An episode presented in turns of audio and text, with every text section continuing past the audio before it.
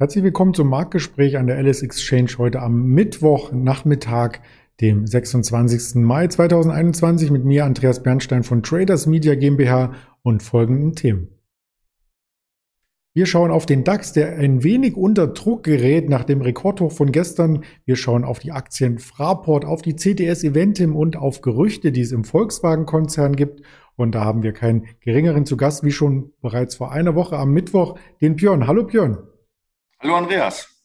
Ja, schön, dass du zur Verfügung stehst. Die Party ist ja auch schon vorbei beim DAX. Gestern noch die 15.568, dann ein leichter Rückschlag am Nachmittag und heute sogar ein Minus. Was denn da geschehen? Ja, es fehlen die Anschlusskäufe, würde ich sagen. Ähm, wir hatten ja in den letzten Sitzungen auch schon mal charttechnisch äh, das Szenario beschrieben, äh, dass sie jetzt ähm, demnächst eine Entscheidung im Markt erwarten. Entweder laufen wir, brechen wir da die äh, Höchststände und wir brechen aus oder wir würden dann wieder absacken. Ähm, aber da Anschlusskäufe fehlen und das Umfeld auch momentan nicht ganz so einfach ist, äh, da möchte ich mal auf den festen Dollar nochmal verweisen, dass sie jetzt über 1,22 Euro gelaufen sind. Ähm, das belastet halt auch die deutsche Industrie. Ähm, was wieder positiv ist, sind einige Kommentare, die gestern von Bankern der Notenbank äh, veröffentlicht wurden, äh, dass sie gesagt haben, ja, wir sind gar nicht besorgt wegen der Inflation, da die nur vorübergehend ist.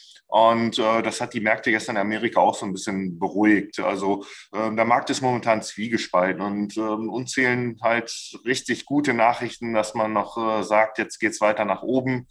Ähm, wir sind ja jetzt schon in, äh, seit zwei Monaten ungefähr in einem, einer engen Range im DAX und ähm, äh, irgendwann wird sicherlich demnächst mal Bewegung noch reinkommen.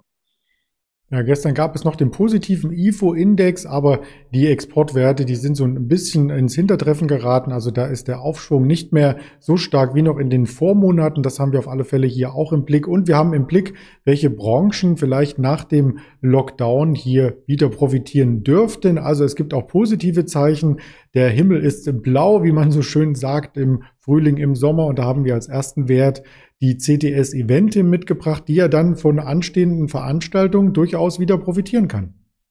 Oh ja, das ist halt äh, eine Veranstaltungsbranche, äh, in der die äh, CTS Inventim tätig ist. Ähm, die haben wir heute mal rausgepickt, weil das ein Tagesgewinner ist in Deutschland. Wir haben jetzt gerade ein Plus von ungefähr zwei Prozent gesehen, ähm, das heute Morgen in den ersten Handelsminuten schon bei fünf Prozent war. Und die Aktie steht momentan so um die 57 Euro. Und da die Inzidenz ja heute erstmals seit Oktober letzten Jahres auf unter 50 gesunken ist in Deutschland, erklären sich Börsianer das damit, dass, äh, dass das halt weiterhin ein Reopening-Gewinner ist und äh, dass die Aussichten wieder besser aussehen für die CTS. Ein Gewinner könnte auch die Fraport sein. Wir hatten vor einer Woche über die steigenden Passagierzahlen immer noch auf geringem Niveau, aber steigend berichtet das Frachtaufkommen weiterhin hoch. Also da gibt es Rekorde. Wie sieht es denn insgesamt bei der Fraport aus? Äh, kurstechnisch sieht es heute nicht so erfreulich aus. Ähm, die laufen im Einklang äh, mit dem DAX, würde ich sagen. Ähm, die Aktie ist geringfügig schwächer, ich glaube ein halbes Prozent schwächer, ebenfalls so um die 57 Euro. Ähm, es kommen aber trotzdem auch gute Nachrichten. Man möchte jetzt zum 1. Juni äh, wieder das große Terminal 2 eröffnen und äh, das ist natürlich auch ein gutes Zeichen vom Fraport.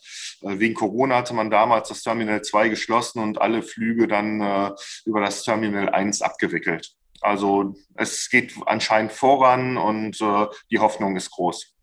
Und wer nicht mit dem Flieger unterwegs ist, sondern vielleicht mit dem Auto, für den haben wir auch eine Schlagzeile, die noch bestätigt werden muss aus dem Konzern. Und ich weiß gar nicht, wie man es richtig ausspricht. Ich habe mich dafür entschieden zu sagen Lamborghini, aber du sagst es bestimmt ganz anders.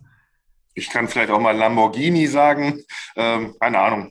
Also da, das ist Haarspalterei und da würde ich mich nicht dran beteiligen wollen.